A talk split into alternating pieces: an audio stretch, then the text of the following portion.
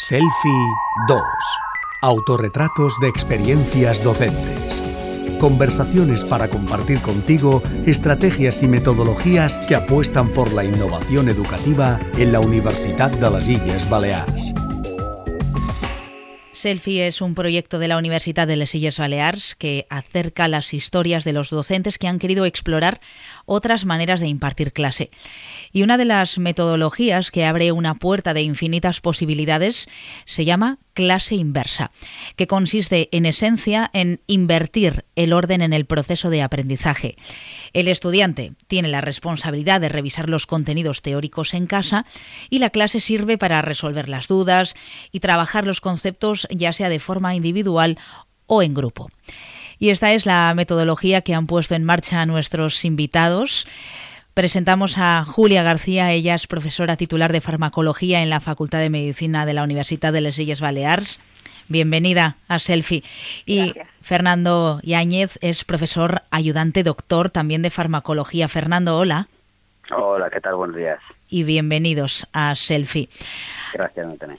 Antes el profesor explicaba y el alumno participaba, habitualmente poco, y ahora el alumno presenta, explica y el docente valora. Julia, ¿esto es en esencia la clase inversa? Sí, en esencia la clase inversa es, pues como has comentado, ¿no? Eh, en clase impartimos unos, unos contenidos mínimos docentes. Nosotros le hemos aplicado la clase inversa al formato de clase seminario. El formato de clase seminario, tradicionalmente, nosotros dábamos un artículo científico para que el alumno se lea en casa, es decir, ya estaban haciendo esa parte de lectura previa en casa y luego a la hora de la clase, pues mm, como el artículo tenía una complejidad muy elevada, éramos los profesores los que acabábamos explicando el artículo. Entonces, este año un poco hemos querido cambiar ese formato. Les hemos dado el artículo y les hemos obligado a ellos preparar el artículo para explicarnos a nosotros lo que habían entendido del mismo. Entonces, en ese contexto hemos invertido, ah, dándoles obviamente unos conocimientos básicos previos para que pudieran entender eh, lo que les está explicando este artículo científico, que ellos luego pues presentaran en clase ah, en parejas o en grupos de tres o cuatro, dependiendo del número de alumnos de la asignatura, pues que hicieran este formato de clase inversa. Mm. ¿Cómo ha sido para ellos trabajar en grupo? Es decir, ¿qué beneficios, qué ventajas presentan los trabajos colectivos? Fernando.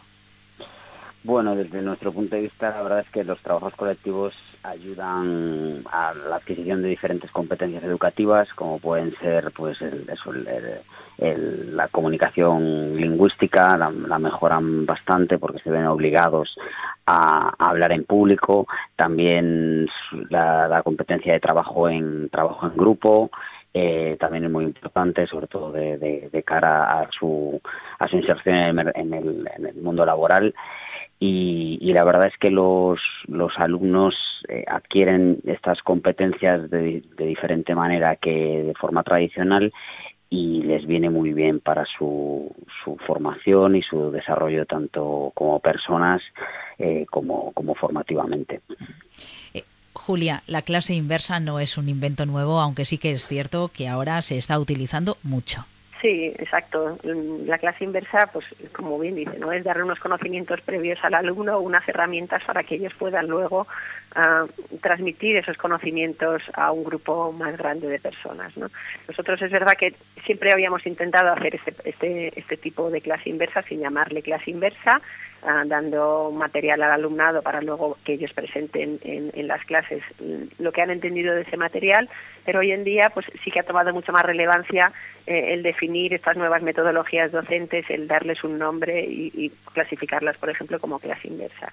Es verdad que la clase inversa, como sí, como se entiende a día de hoy, es un poco más allá de lo que hacíamos tradicionalmente, ¿no? Porque les das los contenidos previos y son ellos los que tienen que, que, generar um, el material para explicarlo a los demás, ¿no? Y en ese contexto les hace afianzar muchísimo más lo que lo que están lo que el contenido valga la redundancia porque obviamente tienen que entenderlo muy bien para poderlo explicar a otros no esa es la clave de la docencia en realidad entender el, contenido para podérselo explicar a otros. Y ese esfuerzo solo lo hacen si, si el alumno tiene que, tiene que preparar la clase para explicarse a los demás. Y en ese contexto yo creo que las clases inversas son muy valiosas. Al compararlas con, por ejemplo, una clase tradicional que el alumno viene, se sienta y te escucha y a veces te escucha y a veces te escucha menos. ¿no? Hmm. Eh, aquello que se dice que la atención ininterrumpida tiene un límite y que habitualmente el oyente divaga un 30% del tiempo, que se dedica a escuchar. Totalmente.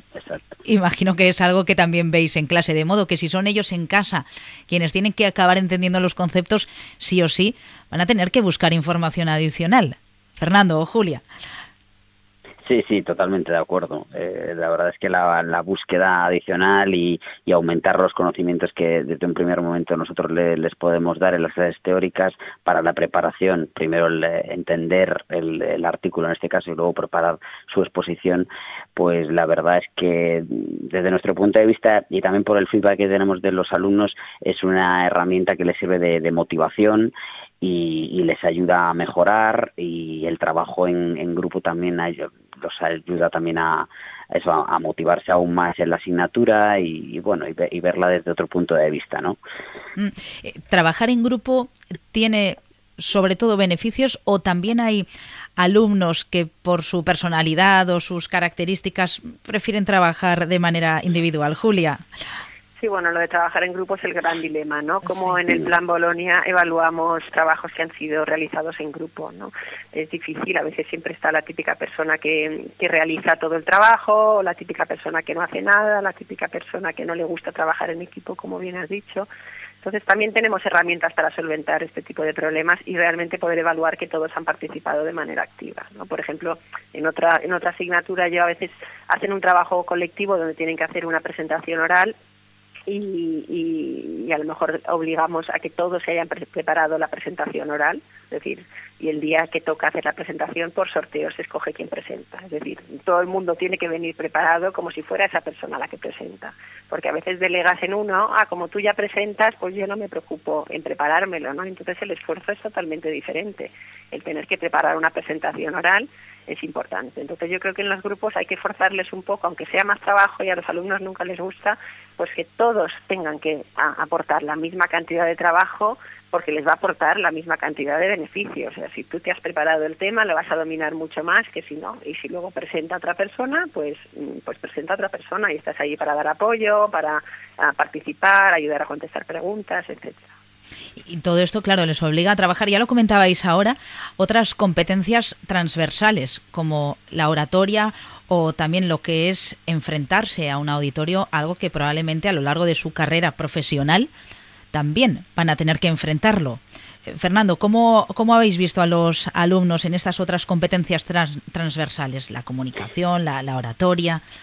Bueno, la, la, verdad es que, como siempre, hay de todo, pero la verdad es que se, se desenvuelve una vez que, que, que, se quitan los nervios de los primeros cinco, cinco minutillos. Eh, la verdad es que luego eh, se desenvuelven bastante, en general, bastante bien. Eh, siempre y cuando hayan entendido y hayan trabajado el, el en este caso el, el artículo de, investigación o el paper de investigación que les hemos proporcionado. Cuando ellos se sienten, cuando se les quitan esos nervios iniciales y ellos han preparado eh, su presentación, pues la verdad es que no se desenvuelven bien y no, no tienen ningún ningún problema en general. Mm. Y también, perdona, así pensamos que en este en el contexto de esta clase inversa los alumnos ya son de máster, del grado de, ya, ya vienen con un grado previo, son alumnos que están acostumbrados a presentar en público y, y claro, esto también les ayuda. Entonces, lo importante a la hora de, de, hacer una presentación es mm, sobre todo dominar el tema, ¿no? Y eso si tienes el tema bien dominado y se han preparado bien la clase inversa y han hecho un buen esfuerzo, eso les ayuda también a, tranquilizarse pasados estos mm. par de minutillos previos, como dice Fernando, mm. de estrés inicial, ¿no? Eh, pero ya digo que eh, esta clase inversa la hemos montado en un, en un nivel de máster justamente porque ya son estudiantes que ya han pasado un grado, que tienen experiencia presentando y, de, y, y, de lo, y que realmente se van a poder aprovechar de estas clases inversas porque tienen la capacidad de trabajar en grupo ya sentada, la capacidad de presentar ya la tienen también, o sea, ya van bastante rodados y por tanto van a poder realmente aprovechar mucho este, este lo aprendido en este formato de clase inversa. Claro, no hay mayor truco, mayor secreto que la preparación óptima, que es la que nos aporta la calma y la que nos permite que vayamos a hacer una buena presentación, un buen trabajo. ¿Algún caso que queráis compartir que os pareciera tremendamente interesante o, llamativo de, alumnos a la hora de llevar a cabo el trabajo mediante esta metodología docente? suspiro, suspiro en el que estáis pensando. A ver, estáis haciendo memoria. Fernando, tú quizás tienes ah. que estabas en los seminarios este año más.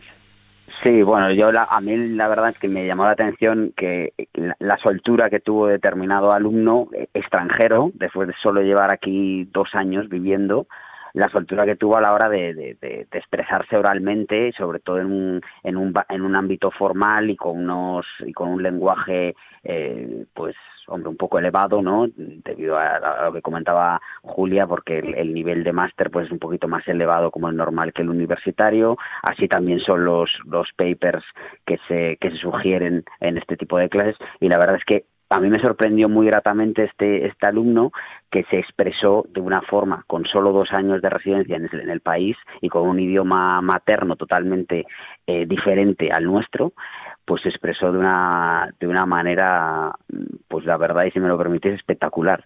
Ya me, ya me gustaría a mí, solo en dos años, eh, desenvolverme en, un idioma totalmente eh, ajeno a mí, como se desenvolvió este, este alumno en concreto. ¿Le obligó entonces esta clase inversa y esta metodología a ponerse también las pilas con el idioma? Sí, porque durante las clases la verdad es que cuando comentaba o preguntaba algún algún tipo de duda, pues se le veía un poco pues pues no sé, no se le veía tan suelto, la verdad. Habitativo. Sí, un poco, un poco así, no sé, frío a lo mejor, ¿no? Y la verdad es que luego preparando, yo creo que, que también nos ha pasado a nosotros, ¿no? Cuando tienes que preparar algo en inglés o en una lengua un tanto diferente a la tuya, pues eh, no es lo mismo hablar de primeras que una vez que lo has preparado y eso te ayuda pues a empoderarte y a, y a tener mayor soltura el día de mañana en, en, en, ese, en ese ámbito. Claro. Julia. Sí algún caso que te llamara la, atención o te quedas con eso, con digamos el balance global, que es tan positivo que más allá de lo que nos ocurrió con las clases en línea, esta clase inversa con este método que habéis desarrollado ha venido para quedarse en vuestro caso. Julia. Sí, ha venido para quedarse y yo creo que es un método que se puede instaurar muy bien en clases, ah, o sea, en asignaturas o clases, grupos donde no hay un número muy elevado de alumnos que permite realmente trabajar en grupos, porque a veces si tienes muchísimas, tienes clases con 100 alumnos, preparar grupos pequeños es, logísticamente es difícil de instaurar. Por tanto, en el máster de neurociencia, donde nuestra asignatura es obligatoria y donde a lo mejor fluctuamos entre 10 y 15 alumnos por curso académico, pues es, es, un, es un marco idóneo para para primero para probar esta herramienta que hemos visto que ha funcionado muy bien y segundo para, para dejarla instaurada. Obviamente me parece que solo tiene beneficios para los alumnos, les supone un poco más de trabajo, pero es un trabajo que hacen previo y que no lo tienen que hacer luego a la hora de estudiar, lo han hecho durante el curso y les permite pues afianzar los conceptos por este trabajo autónomo y por explicarnos a los demás la clase en formato inverso. Claro, y también tremendamente efectivo y gratificante ah, para vosotros como, como docentes. Pues Julia García, profesora titular de farmacología en la Facultad de Medicina de la Universidad de Les Illes Balears y Fernando Yáñez, profesor ayudante, doctor. Muchísimas gracias y enhorabuena por este proyecto.